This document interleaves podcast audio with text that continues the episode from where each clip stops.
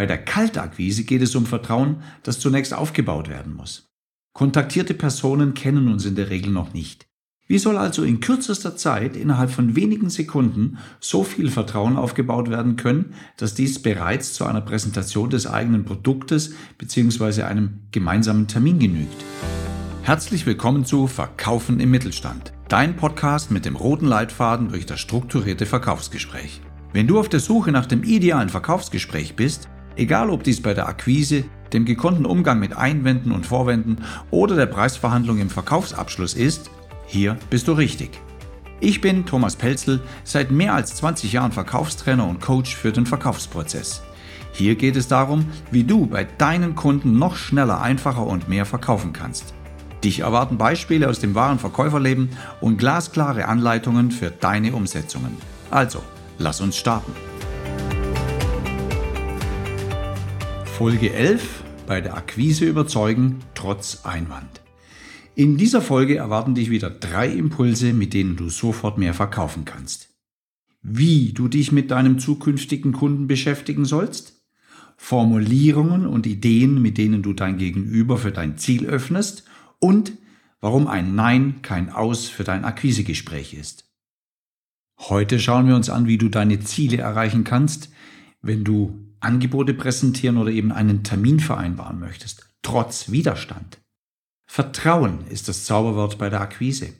Akquirieren tust du so oder so. Bei entweder Bestandskunden nimmst du Kontakt auf, willst etwas verkaufen oder aber bei neuem Potenzial. Bei unseren Kunden nutzen wir unser bereits erworbenes Vertrauen für ein nächstes Gespräch, also für diesen Anlauf zu einem neuen Verkauf. Bei der Kaltakquise geht es um Vertrauen, das zunächst aufgebaut werden muss. Kontaktierte Personen kennen uns in der Regel noch nicht. Wie soll also in kürzester Zeit, innerhalb von wenigen Sekunden, so viel Vertrauen aufgebaut werden können, dass dies bereits zu einer Präsentation des eigenen Produktes bzw. einem gemeinsamen Termin genügt? Die Lösung für die ersten Sätze in der Akquise ist dein Zielgruppen-Know-how. Wenn die ersten Aussagen bei der Kontaktaufnahme bereits erkennen lassen, dass du dich als Verkäufer wenig bis gar nicht mit seinen potenziellen Interessen beschäftigt hast, dann ist eine rasche Ablehnung von Seiten des Kontaktierten vorprogrammiert. Weniger Einwände kommen, wenn die angesprochenen Themen zum Gegenüber passen. Damit wecken Verkäufer in den meisten Fällen Interesse. Zentrale Fragen vor der Akquise sind also, für welche Zielgruppe ist mein Angebot geeignet? Wer ist der Ansprechpartner, für den ich eine Verbesserung seiner Situation schaffen könnte? Welches Thema ist höchstwahrscheinlich das interessanteste für ihn? Und wie formuliere ich dies, damit ich sofort zum Punkt komme?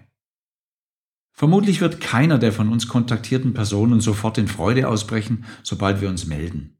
Im ersten Moment sind in der Regel Argumente zu hören, die begründen, warum man uns und unser Angebot nicht benötigt. Das ist Teil des Spiels, das hörst du tagtäglich. Das ist eine natürliche Abwehrreaktion, zumindest etwas Skepsis unbekannten Verkäufern gegenüber. Da sich dies praktisch in nahezu allen Fällen so verhält, dürfen wir uns also im Vorfeld überlegen, wie wir möglichst wenig Widerstand erzeugen und wie wir damit umgehen, sobald er zu hören ist. Da Einwände wahre Hinderungsgründe bzw. gute Argumente gegen unser Angebot sein könnten, wie zum Beispiel, wir haben erst letztes Jahr ein neues System eingeführt, dürfen wir uns durchaus ein wenig auf ein, ein wenig Gegenwind einstellen. Doch besagt dies, dass wir trotz dieser Tatsache nicht verkaufen können? So, bitte schneiden nach äh, ein wenig Gegenwind einstellen. Doch besagt dies, dass wir trotz dieser Tatsache nicht verkaufen können? Wer sagt das? Und wenn, ist dies bei jedem Gesprächspartner so? Aufgeben ist keine Option, solange noch unbekannt ist, welche Gründe dafür sprechen, auch in diesem Jahr wieder ein neues System einzuführen. Einwände, also Tatsachen, sind noch kein Nein. Wie lautet nun der gute Grund, um mein Angebot anzunehmen, obwohl er letztes Jahr etwas beschafft hat? Vielleicht denkst du, das ist ein bisschen spooky. Der hat beschafft, also wird er nicht wieder. Warum? Streich doch diese Annahme aus deinem Kopf und versuche einfach, was du mit einer richtigen Fragetechnik auch erreichen kannst. Ich mache dir Beispiele. Einer der Gründe könnte sein, dass ich die Welt meines Kunden in Spee verbessern könnte, obwohl er kürzlich beschafft hat. Eventuell wird das, was er jetzt erlebt, unter dem Strich günstiger oder ich mache Prozesse noch einfacher. Wenn ich mein Produkt und meine Zielgruppe kenne, gibt es einige Gründe, die es rechtfertigen, mich als Verkäufer auch anzuhören. Dennoch kann die Motivation, sich mit mir zu unterhalten, grundverschieden sein. Also gilt es herauszufinden, was genau dafür verantwortlich sein könnte, um sich mit mir zu unterhalten. In vielen Fällen ist ein persönliches Kennenlernen, ein Treffen, die beste Variante für den nächsten Schritt. War in den ersten Szenen schon Ablehnung zu hören, könnte folgende Frage das Eis brechen.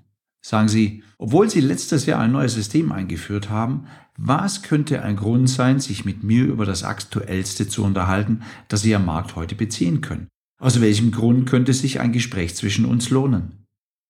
Merkst du, was hier passiert? Ich möchte das Eis brechen und ich möchte das, was er heute schon hat, nicht einfach sang- und klanglos akzeptieren. Nochmal der Satz, der wie eine Bombe einschlagen kann. Klingt folgendermaßen. Sagen Sie, obwohl Sie letztes Jahr ein neues System eingeführt haben, also ich akzeptiere, dass er das hat. Und dann stelle ich eine Frage. Was könnte ein Grund sein, sich mit mir über das Aktuellste zu unterhalten, das Sie am Markt heute beziehen können? Was könnte ein Grund sein? Also diesen Grund könnte er mir liefern. Und wenn ich ihn so direkt frage, danach eine Pause mache, einfach mal abwarte, dann kann es passieren. Und dann stelle ich nochmal eine Kontrollfrage hinten dran. Aus welchem Grund könnte sich ein Gespräch zwischen uns lohnen? Und jetzt, endgültig jetzt mache ich eine Pause, warte einfach mal ab, was jetzt passiert.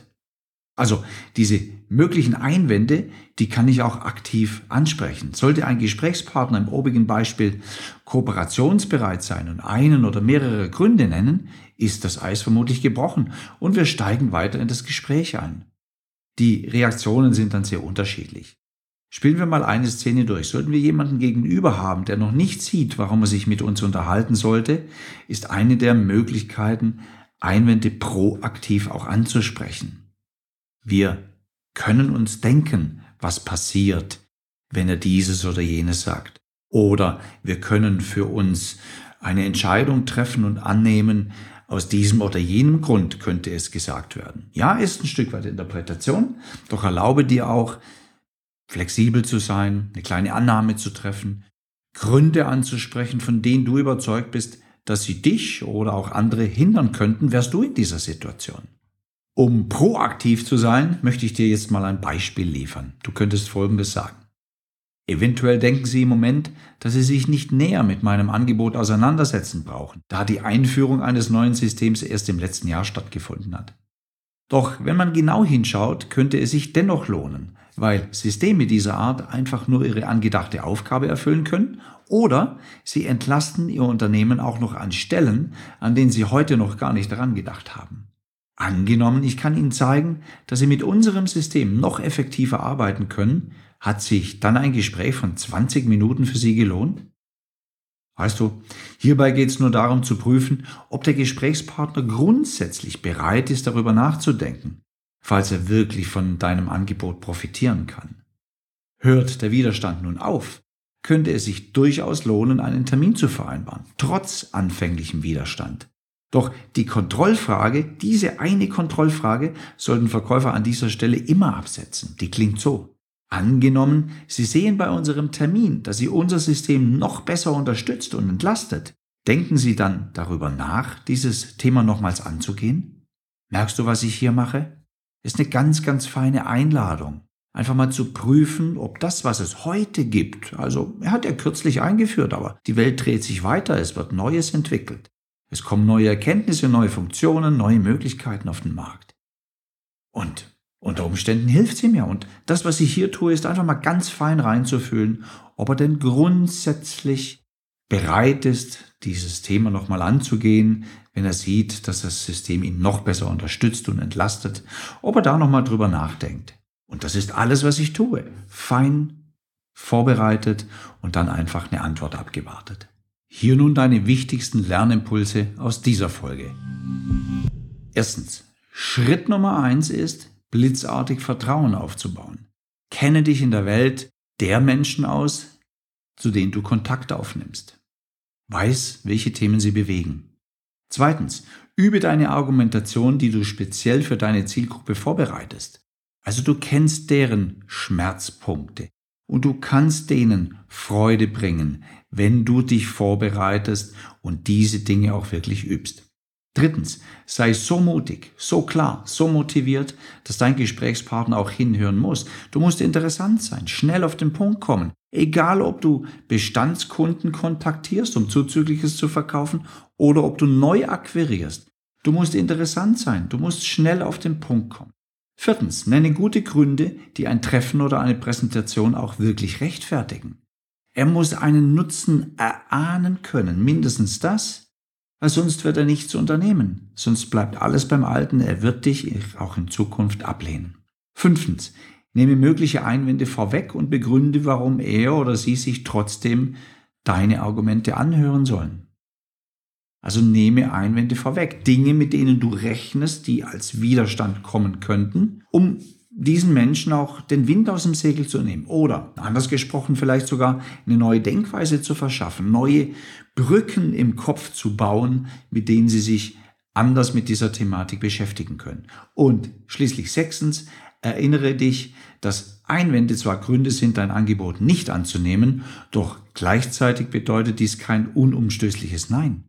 Bleib hart, bleib dran, sei offen für all diese Dinge, die da auf dich kommen und übe, übe, übe und übe, da führt kein Weg dran vorbei. Hier dein zusammenfassender Tipp von Folge Nummer 11. Einwände sind wahre Gründe. Mit noch besseren Gründen können diese oft entkräftet werden. Deshalb ist das Beschäftigen mit der Zielgruppe, mit deren möglichen Schmerzen, die du eventuell beseitigen kannst, mit guten Argumenten für das Produkt und mit möglichen Antworten ein absolutes Muss, bevor akquiriert und verkauft werden kann. Und sollten Verkäufer mit Vorwänden, also mit falschen Gründen zu tun haben, hilft nichts mehr, als die Behandlung dieser scheinbaren Hinderungsgründe zu trainieren. Überlege dir vorher, welche Punkte einen Termin oder einen Verkauf verhindern könnten, eine Präsentation vielleicht sogar. Training, Training und nochmals Training, Vorbereitung, dies hilft immer, um noch professioneller zu werden.